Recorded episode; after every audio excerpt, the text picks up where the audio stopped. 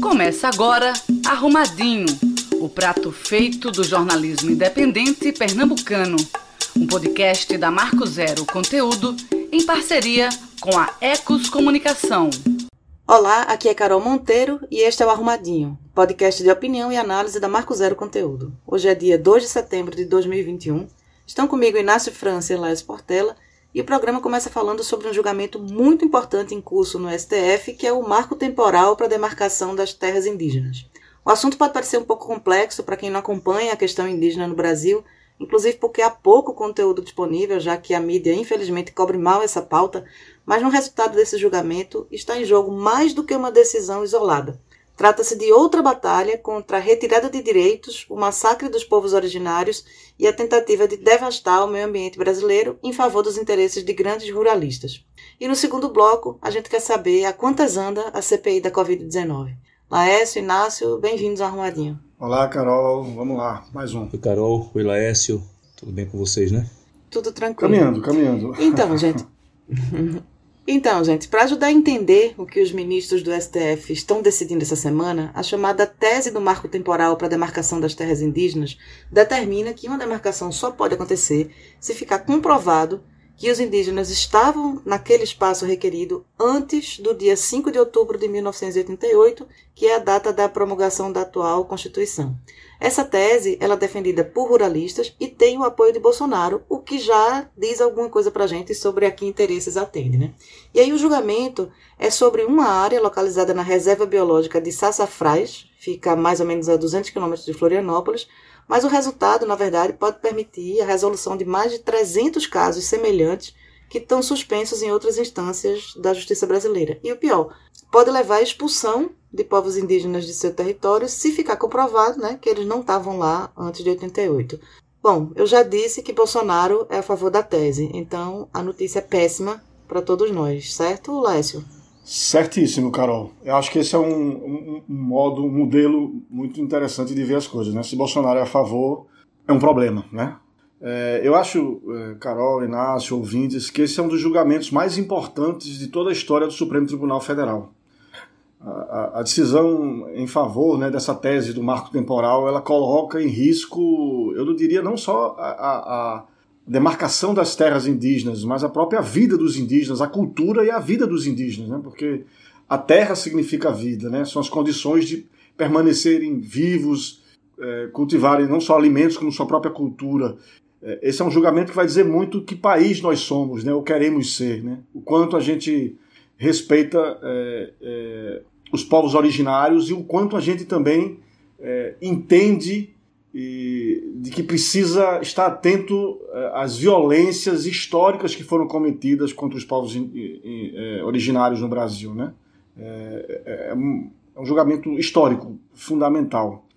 Eu estava lendo muitas coisas e acompanhando né, desde a semana passada esse tema e queria trazer alguns dados, algumas informações aqui para a gente ter o tamanho do, o que pode significar uma decisão do STF. Né? Um relatório do, do CIMI, o Conselho Indigenista Missionário, dá conta que existem 1.298 terras indígenas no Brasil.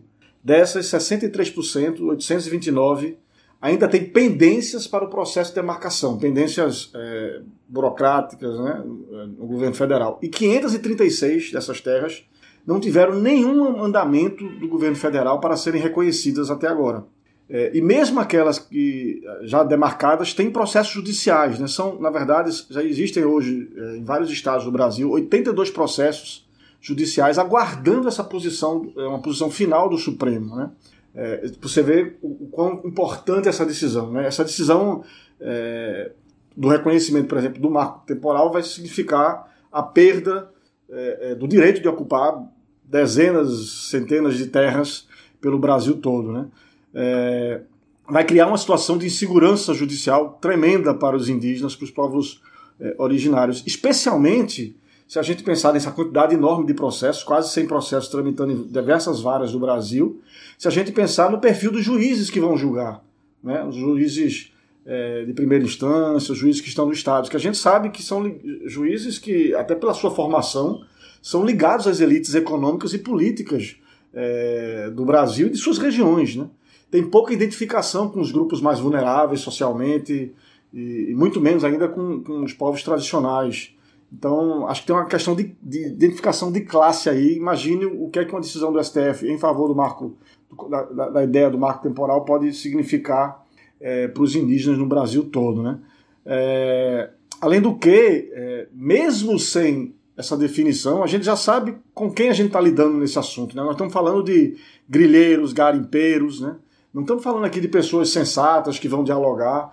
A, a, a, tradição no Brasil é de violência praticada pelos grilheiros e garimpeiros, até naquelas terras que já são reconhecidamente demarcadas e pertencem né, aos, aos indígenas do Brasil. Então, é, a situação é muito é, complexa né, é, no sentido de, de, do, do, impacto negativo que ela pode ter para os povos indígenas no, no Brasil. É, é, é importante considerar também que essa, essa, essa ideia de que os indígenas deveriam, para ter o direito à demarcação da terra, deveriam ocupar essas terras, estarem ocupando essas terras em 1988, a gente considerar que muitos dos indígenas não estavam nas terras não ocupavam suas terras originárias em 1988 porque haviam sido atacados e expulsos dessas terras, inclusive pelos grilheiros, pelos garimpeiros, pelos proprietários rurais, os ruralistas, né? inclusive com o apoio da ditadura militar, com o apoio dos militares. Por isso que eles não estavam, muitos deles não estavam nas suas terras. Né? É... Outra coisa, o Supremo não pode ignorar também, como eu estava falando, o, o, o, histórico de violência e abusos praticados por esses grupos, os, os fazendeiros, os grileiros. É... E, e, e, lembrar, a gente precisa lembrar também que esses grupos, os fazendeiros, grileiros, é, nunca estiveram tão bem armados, né? É, e aí considerar a questão da flexibilização do acesso às armas no Brasil. São, são grupos já violentos, a gente sabe disso, é, e que estão ainda agora com mais condições de praticar suas violências porque estão muito armados por conta da flexibilização do acesso a armas que contou com é, apoio né, do governo Bolsonaro, ação do governo Bolsonaro e apoio de parte do Congresso, também expressiva de parte do Congresso, especialmente da bancada da bala. É, tem um, um, um, aspecto importante, se fala muito no, no, na questão econômica, que é, é abrir essas terras para o agronegócio, o resultado econômico que isso vai ter para o Brasil, mas tem um, outro aspecto, que é da preservação da natureza, é, que precisa ser levado em consideração também. Né? Apenas é, tem uma pesquisa, um levantamento feito por pesquisadores da Metabiomas de que apenas 1,6% da perda de florestas e vegetação nativa no Brasil entre 1985 e 2020 aconteceu em terras indígenas. Ou seja, é, é, as terras ocupadas pelos indígenas elas são preservadas, o meio ambiente é preservado, tem, tem ainda, ainda para além de garantir a vida dos indígenas, para além de garantir a, a reprodução de sua cultura, a importância disso tudo para o país, tem a questão da preservação do meio ambiente, né? E, e, importante dizer, quando a gente está discutindo a Constituição aqui, a, a, Constituição Federal de 88 ela reconheceu o direito indígena às, terras, é, às, às, suas terras originárias. Né? Assim, isso não está tá em xeque, é ponto final. Acontece que com a, com a Constituição de, de 88, é, essa decisão que está lá na Constituição, que teve uma resistência muito grande da bancada ruralista, foi sempre tensionada né, na justiça por esses ruralistas, grileiros, garimpeiros, e em 2009 o STF teve um julgamento muito importante quando o STF reconheceu o direito é, dos indígenas à terra Raposa do Sol, em Roraima, né, uma terra extensa e, e tinha muitos anos de litígio. É, e aí teve uma questão, porque quando o STF afirmou que os indígenas têm o direito sobre aquela terra, considerou que eles tinham esse direito porque eles já estavam lá desde antes da Constituição de 1988.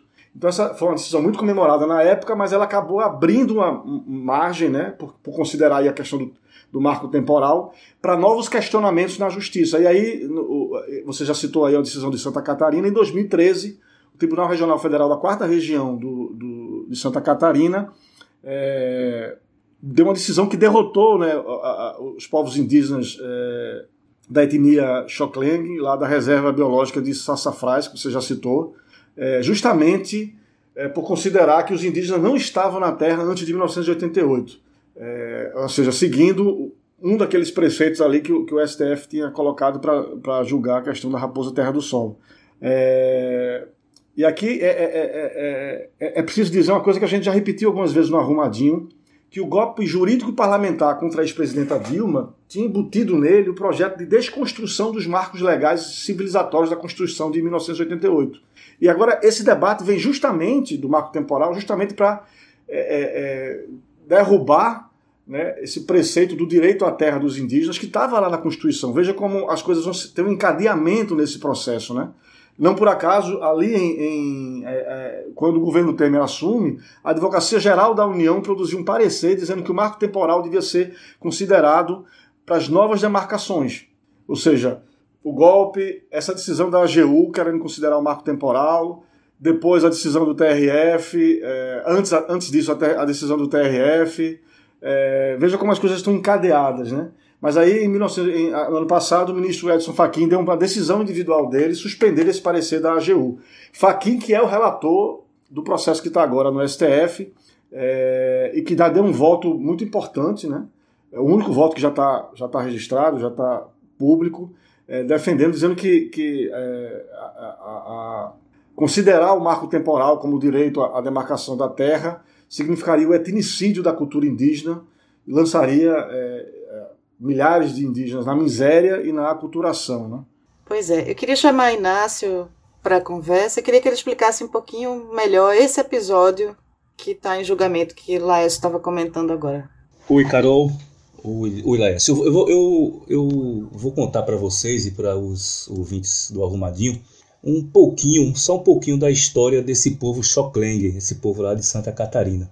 Para você, essa, essa história da ideia é, do quanto é simbólico, do quanto é simbólico o protagonismo é, desse povo indígena no processo que está sendo julgado pelo STF, que começou a ser julgado ontem pelo STF. Assim, é, é, é uma coisa que meio que resume a história do, do Brasil, da civilização brasileira em relação aos, aos, aos indígenas.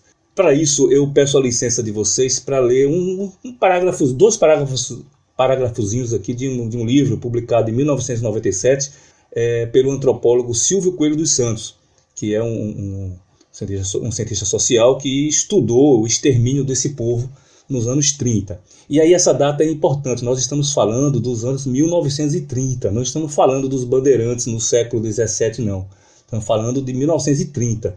Os protagonistas dessa história é, são os avós, os bisavós é, dos ruralistas, dos fazendeiros, dos homens de bem que estão é, defendendo o marco temporal a partir desse processo em Santa Catarina.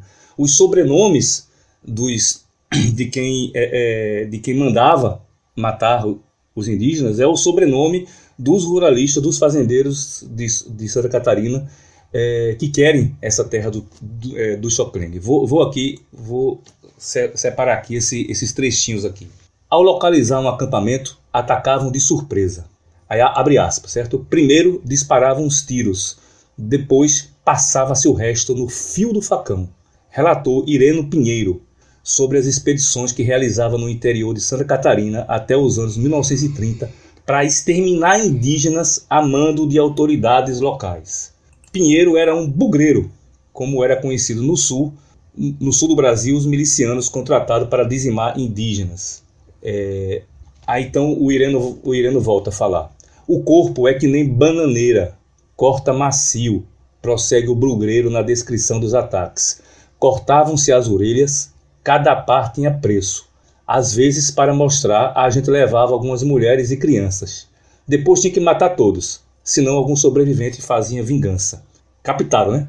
Eles, o, as, as autoridades e, e, os fazendeiros contratavam é, grupos de milicianos que iam até o local onde, onde ficava aonde os índios viviam, onde os índios moravam, que eles chamam de acampamento, dava-se alguns tiros, provocava-se a confusão, isso no meio da madrugada, e depois saía passando facão é, em, em homens, mulheres, adultos, idosos e crianças. Algumas eles separavam para levar para a cidade lá onde, de onde tinham partido a, a expedição.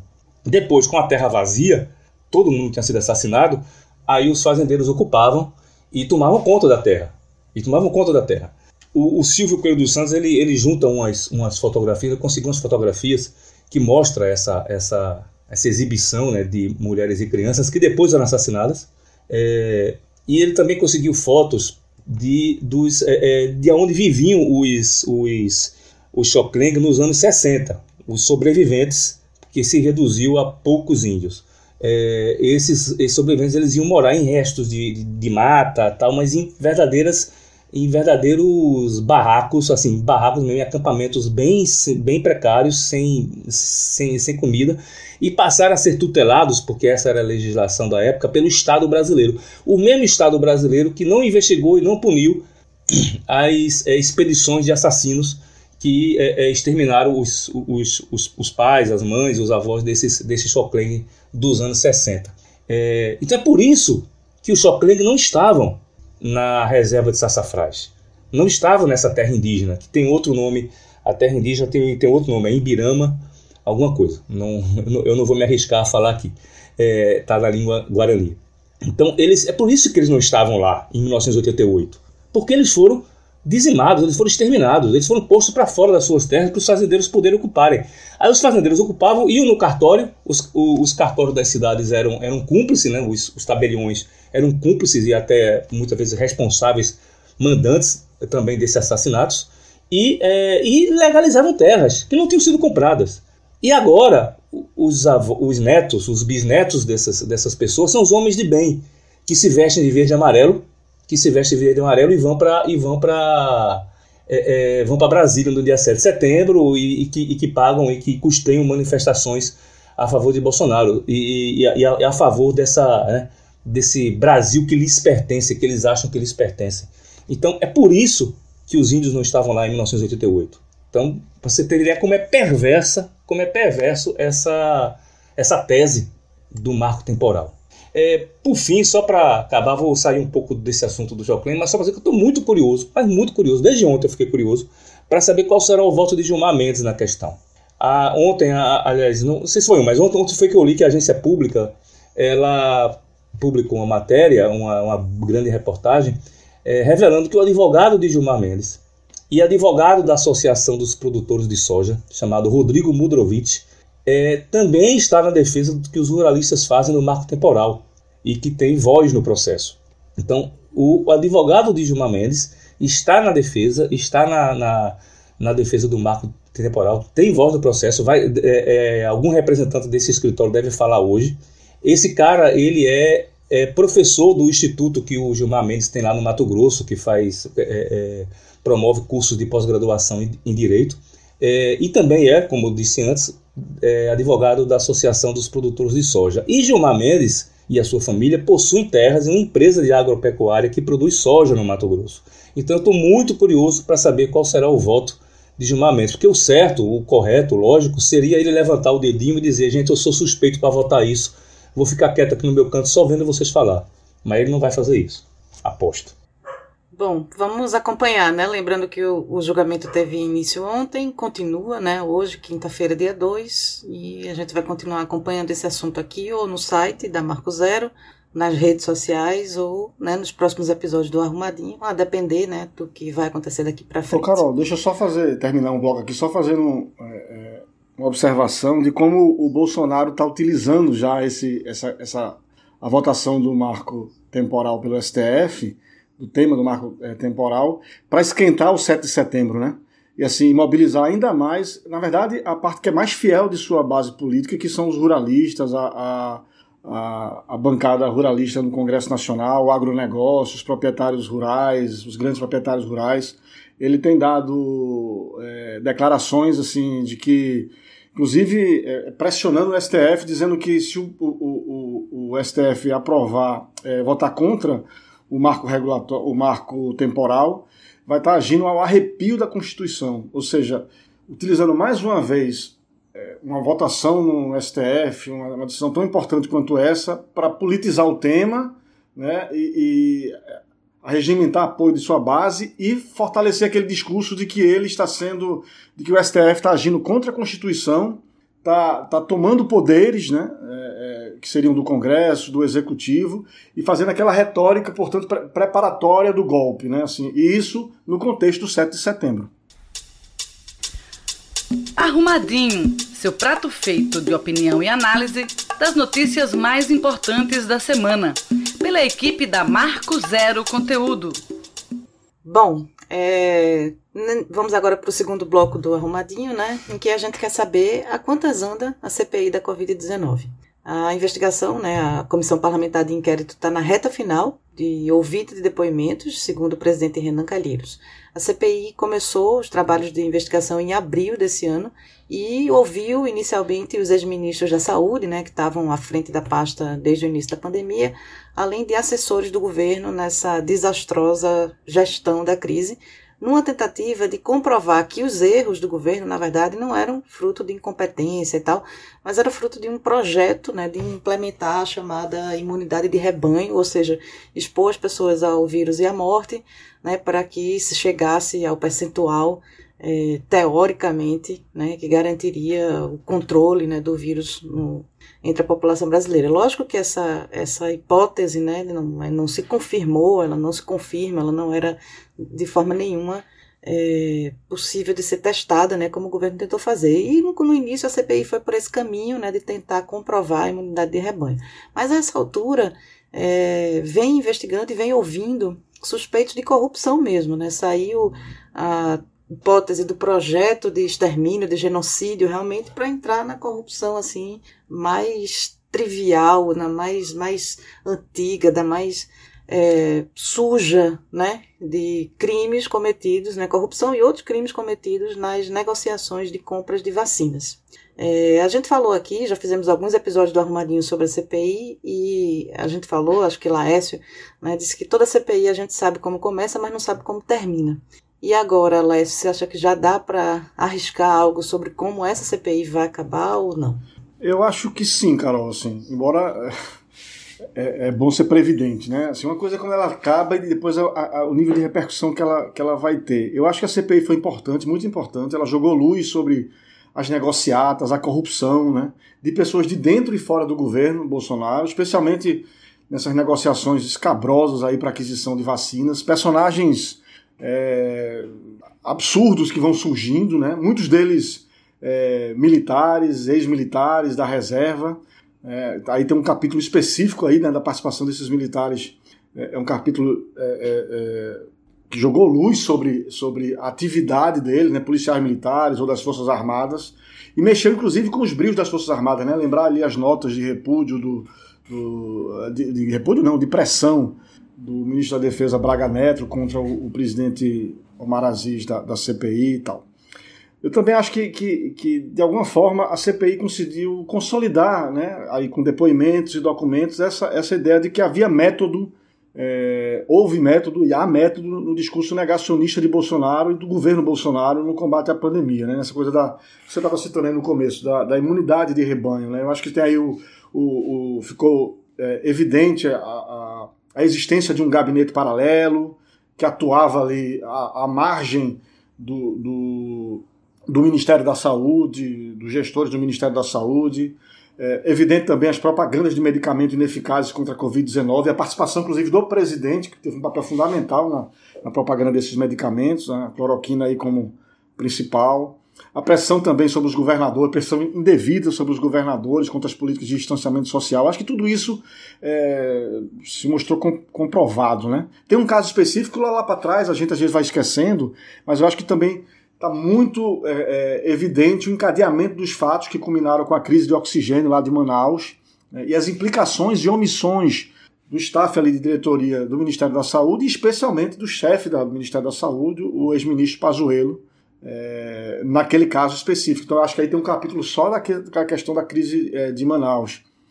E assim, o senador, o relator Renan Calheiro já deu várias é, declarações, entrevistas, já já houve também algum, alguns pré-relatórios de equipes que trabalham com ele, que, que, que, a imprensa teve acesso, que mostra ali que há uma intenção do Renan Calheiros de incluir é, no seu relatório final o indiciamento de Bolsonaro por uma série, de outros agentes públicos também, por uma série de, de, de crimes, que vão de curandeirismo, é, advocacia administrativa, corrupção passiva também, né?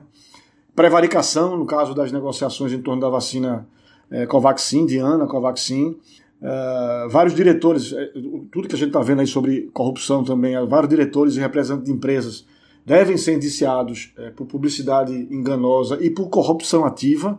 Né, diretores, representantes de empresas privadas e, e, e gestores públicos. Né? Uh, Renan já deu entrevista falando que o presidente vai ser, deve ser né, indiciado, cometeu crimes comuns de responsabilidade contra a saúde pública, até contra a humanidade.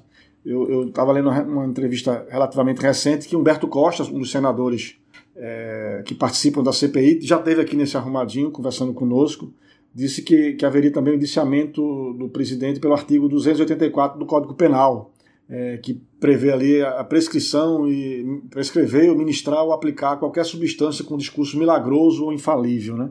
É, então, assim, eu acho que tem alguns efeitos que podem vir do ponto de vista jurídico. Os efeitos políticos eles já estão dados, né? Acho que o principal deles é jogar por terra aquele discurso de Bolsonaro, do governo Bolsonaro, de que era um governo ilibado, que não se envolvia com corrupção. É, isso aí, assim, só acredita nisso agora quem, quem tá, né, não quer ver o óbvio.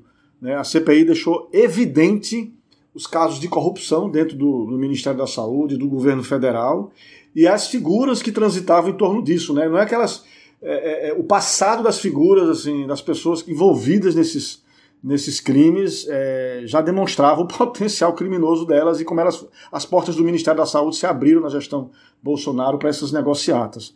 É, é, importante dizer assim, qual, qual o, o, o, tem um efeito político de desgaste do governo, mas do ponto de vista jurídico, entender que esse relatório vai acabar na mão do Ministério Público Federal. Isso significa no colo, no que diz respeito ao presidente da República, no colo do Procurador-Geral da República, né, defensor é, do governo Bolsonaro, Augusto Aras, recentemente reconduzido. Então eu acho que as implicações jurídicas para Bolsonaro, nesse momento específico, pré-2022, é, não serão é, absolutas, assim, né? não, não, vão ter um, um, um, um efeito direto. Mas eu, eu acredito muito nessas ações, nessas ações judiciais, que mesmo que não tenham um, um retorno direto agora, elas estão se acumulando e podem lá na frente é, significar colocar em xeque mesmo o governo Bolsonaro. É, é, é mas não acredito no impeachment agora. Acho que não existe uma condição, mesmo que o relatório seja muito forte, condições parlamentares, né, do ponto de vista de apoio parlamentar para o impeachment agora. É, o enfraquecimento do governo Bolsonaro é evidente mas eu, eu, diria que não ainda no sentido de ter um apoio é, expressivo do Congresso para o impeachment. Mas o, de, o desgaste político, isso é evidente, ele aconteceu, e corrupção no governo Bolsonaro, negociatas, é, negacionismo com método é, para a imunidade de rebanho, só não vê quem não quer. E você, Inácio, está vendo o quê? Tem uma irritada na garganta aqui agora. Vamos lá. Vamos lá. Bom, é, eu vou, eu vou resumir essa questão, eu vou tentar resumir essa questão da, é, é, do resultado da CPI ou dos possíveis resultados da CPI com uma frase que não é minha, que eu estou pegando emprestada de um dos colunistas do UOL. O UOL tem trocentos colunistas e um desses se chama Diogo Schelp. Ele ontem escreveu um artigo dizendo que o depoimento do, do motoboy, funcionário da VTC Log, que é uma prestadora de serviços do Ministério da Saúde, desmentia quem achava que a CPI não serviria para nada. Veja, ele não usou, não ia dar em nada, ele usou o termo serviria para nada. Essa frase é bem interessante porque ela resume muito do que foi e, e de certa forma, é, é, corrobora, confirma aí o que Laércio falou. É, a CPI serviu realmente para muita coisa. É, e não foi só o depoimento do Ivanildo, vários depoimentos é, eles revelaram, eles se viram para nos revelar os detalhes cotidianos, é, os mecanismos e procedimentos cotidianos da máquina de roubar que funcionava, e não sei se funciona aí, mas que funcionava dentro do Ministério da Saúde para se aproveitar das mortes da pandemia. Uma, uma, uma máquina que é, é, rendia dinheiro para muita gente, se aproveitando de hoje 580 mil mortes. E uma, mar, e uma máquina que, é, é, que foi. Na verdade, ela já existia antes, ela existia durante o governo Temer, quando o deputado Ricardo Barros foi ministro. Ele, assim, o, o, você percebe claramente com, com a, a, questão da, da Global, que é a empresa que deu lugar à Precisa, que, que foi transformada em Precisa, você percebe claramente que essa máquina já, já existia com o Centrão. O Centrão faturava, mas sem a crise, a crise sanitária. Quando veio a pandemia, é, é, então essa máquina foi ajustada e foi ampliada para faturar com o genocídio. Isso ficou muito claro. Eu não, eu não vou entrar aqui nos, nos, nos, detalhes que envolvem essa empresa precisa, é, que envolvem a, a, tentativa de compra da, da Covaxin, da vacina iriana, porque vai, vou gastar o tempo e todo mundo já está acostumado. Assim, muitos, muitos ouvintes já devem estar mais ou menos acostumados com essa, né, com essa história. É, então, assim, o, e, e, dessa vez, por exemplo, o, o depoimento que o moto, é, do motoboy, a qual o Diogo Shop se refere, o motoboy Ivanildo Gonçalves da Silva, que foi ontem, é, ele, ele, ele, ele revela, assim, ele não, ele não revela ah, isso que estava acontecendo, mas quando ele fala, fica claro que fica claro para todos os senadores que o que estava acontecendo é que essa empresa tinha uma, ela, ela recebia um dinheiro a mais, tinha um dinheiro a mais, é, resultado do superfaturamento, é, esse dinheiro era entregue para o motoboy, o, mo, o motoboy ia sacar esse dinheiro, ia nos saques programados, ele não tinha problema nenhum para sacar, já estava tudo certo, ia nas agências bancárias e chegava a sacar, a sacar 400 mil reais por dia e ia fazer pagamentos de boletos é, ou entregar dinheiro é, para a própria empresa. E chegou aí no Ministério da Saúde duas vezes, chegou aí no quarto andar do Ministério da Saúde duas vezes para entregar boleto, dinheiro, pacotes e tal. Então fica claro que, que era uma empresa que tinha um contrato de prestação de, de, é, de, de, de serviço. Esse contrato tinha uma grana a mais, entrava uma grana a mais que não era para entrar, que não correspondia aos serviços realizados, mas era o, o, o, era a propina, né? Esse dinheiro era separado, entregue para o motoboy. O motoboy saía fazendo pagamentos de cartão de crédito de funcionário do Ministério da Saúde. É um negócio assim, é, é, o cotidiano mesmo, é aquela coisa do como era o dia a dia dessa máquina, o que é que é, é, é, que, que, cuidados esses corruptos tomavam para não deixar rastro e tal. Então, isso é, é, é para isso essa CPI serviu. E quando ela serve para isso, ela serve exatamente para isso que Laércio disse, para deixar claro que não tem esse papo de que no governo Bolsonaro não tem corrupção. Tem, e é das mais escabrosas. Viu? por exemplo, a, a, a Elisiane Gama, aquela senadora do Maranhão, ela estudou as planilhas dessa, dos contratos dessa VCT Log, é, e ela é, matou a charada do que justifica, do que é que foi usado como justificativa para fazer uma, um adido, um, um, um aditamento de é, um aditamento de contrato que ia de 1 milhão para 57 milhões. Eles aditaram de 1 milhão para 57 milhões. E ela descobriu como fizeram isso. Isso acontecia no item chamado, um item do contrato chamado manipulação de medicamentos. Na manipulação de medicamentos, os, é, os caras mantiveram o preço, o preço, o preço original que era previsto no, na licitação, tal. Não, não, não, não aumentaram o preço. Era x reais, ficou x reais. Só que na licitação estava previsto que, é, que era por cartela, por pacote de remédio, por caixinha de remédio. Quando eles foram pedir o aditamento, eles explicaram, a empresa explica para o Ministério da Saúde que, olha, aqui não é por aditamento, aqui, aqui não é por caixinha, de remédio. Eu preciso desse aditamento porque aqui eu vou manipular por comprimido, por unidade, por comprimido. Eles usaram isso como argumento e o Ministério da Saúde aceitou. E aí esse item pula de 1 milhão para 57 milhões. Ou seja, você está dizendo que você vai manipular, ou seja, você vai transportar, você vai é, levar os medicamentos de um canto para o outro, não por caixa de medicamento, mas por comprimido. Por comprimido. Imagine quanto isso é, é, é, multiplica enquanto isso é absurdo. E a Elisiane Gama foi que matou essa charada.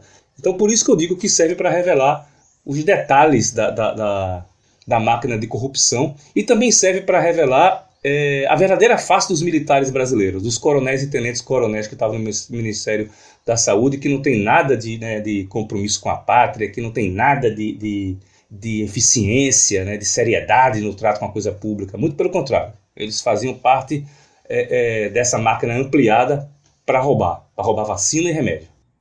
Bom, assim como o marco temporal, a gente também né, vai seguir acompanhando aqui pelo Arrumadinho ou pela Marco Zero pelo site é, os desdobramentos né, finais aí da, da CPI. Ouça agora o cardápio da semana. E a gente vai agora né, para o cardápio da semana, que é esse quadro do Arrumadinho, em que a gente escolhe uma notícia boa e uma notícia ruim. E aí, essa semana, quem montou o cardápio fui eu. E por incrível que pareça, a notícia boa, né, que a gente sempre fica reclamando tanto que não consegue encontrar, foi fácil. Né? Ontem à noite, o Senado rejeitou, com 47 votos contrários e 27 votos favoráveis, a proposta de uma nova reforma trabalhista.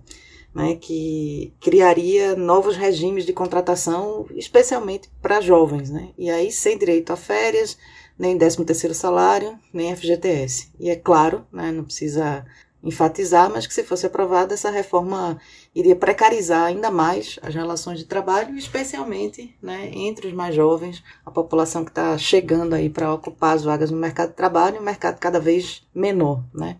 É, então essa é a boa notícia da semana.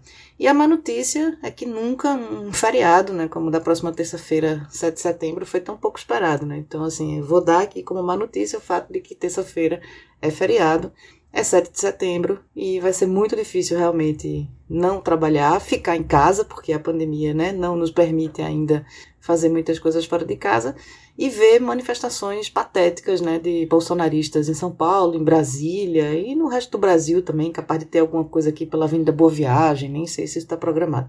É, e aí a gente vai assistir um monte de né, falas e ameaças de golpe, falas desesperadas assim de, de Bolsonaro e dos bolsonaristas que vão tentar usar a data né, para fazer campanha, ativar essa militância maluca né, que continua acreditando é, nas maravilhas e, enfim, na honestidade do, do mito. Né? Então a notícia ruim é feriado, terça-feira, para assistir um monte de gente de verde e amarelo passando vergonha né, no meio da rua. E assim a gente chega né, ao final desse arrumadinho. É, queremos convidar os ouvintes a visitarem a nossa página, www.marcozero.org. As nossas redes sociais são arroba marcozeroconteúdo. Entra lá, comenta o episódio de hoje e, se puder, claro, assina Marco Zero. Né? Essa é uma forma é, fácil, simples e barata de apoiar esse jornalismo independente, de qualidade e de interesse público né, que a gente é, faz todo dia e no site e aqui no, semanalmente no Arrumadinho. Inácio, Laércio, obrigada pela companhia. Até semana que vem. Valeu, Carol. Até semana que vem. Valeu, Carol, Inácio, ouvintes. Até a próxima semana. Você ouviu Arrumadinho, podcast da Marco Zero Conteúdo, em parceria com a Ecos Comunicação. Toda quinta-feira, duas da tarde.